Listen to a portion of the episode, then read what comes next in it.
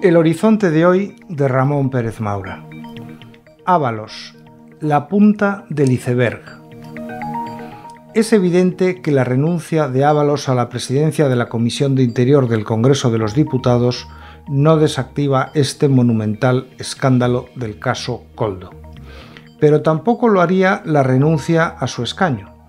Renuncia a la que comprendo que se resista porque le dejaría sin inmunidad parlamentaria. Son muchos los altos cargos socialistas que participaron en la trama aceptando contratar con una empresa que carecía de experiencia en comerciar con estos productos. De lo que se deduce que contrataron con la empresa de Aldama exclusivamente por las indicaciones recibidas desde el Ministerio de Transportes. La hoy presidente de las Cortes y entonces presidente de las Islas Baleares tiene que explicar por qué su gobierno firmó con esta empresa el suministro de unas mascarillas que, además, han quedado en un almacén por ser inservibles. Al final habrá que exigir explicaciones similares al hoy ministro de Política Territorial y Memoria Democrática y entonces presidente del Gobierno de Canarias, Ángel Víctor Torres, que se encuentra en idénticas circunstancias a su colega balear o al todavía ministro del Interior, Fernando Grande Marlasca, o al entonces ministro de Sanidad, Salvador Illa. Todos ellos participaron activa o pasivamente en esta gigantesca corrupción del caso Coldo. Hay quien sostiene que llamar a este el caso Coldo es rebajar la gravedad del asunto por ser un caso que afecta al partido de arriba a abajo.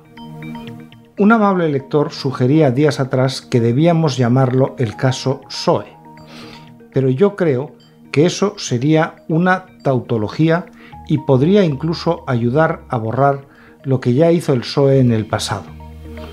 Empecemos por recordar el caso Filesa, en el que el Partido Socialista creó una trama de empresas, Filesa, Malesa y Time Export, para hacer frente a los gastos de las campañas electorales de 1989.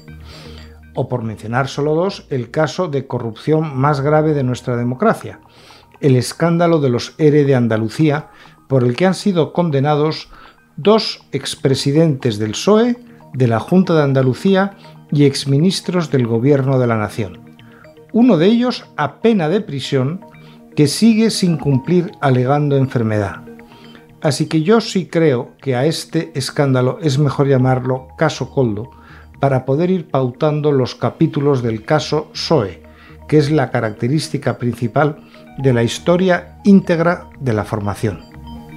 Este nuevo escándalo ayuda a explicar la obsesión del sanchismo por el control del poder judicial. Se lo están llevando a manos llenas.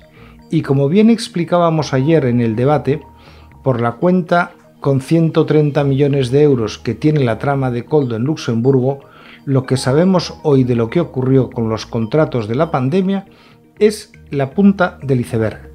Hemos llegado a un punto en que no disimulan sus objetivos. Están colonizando el IBEX y tomando el control de la judicatura para poder instaurar un nuevo régimen. En este contexto, yo discrepo de los que dicen que hay que rescatar al PSOE del sanchismo. Su historia de corrupción no amerita semejante esfuerzo.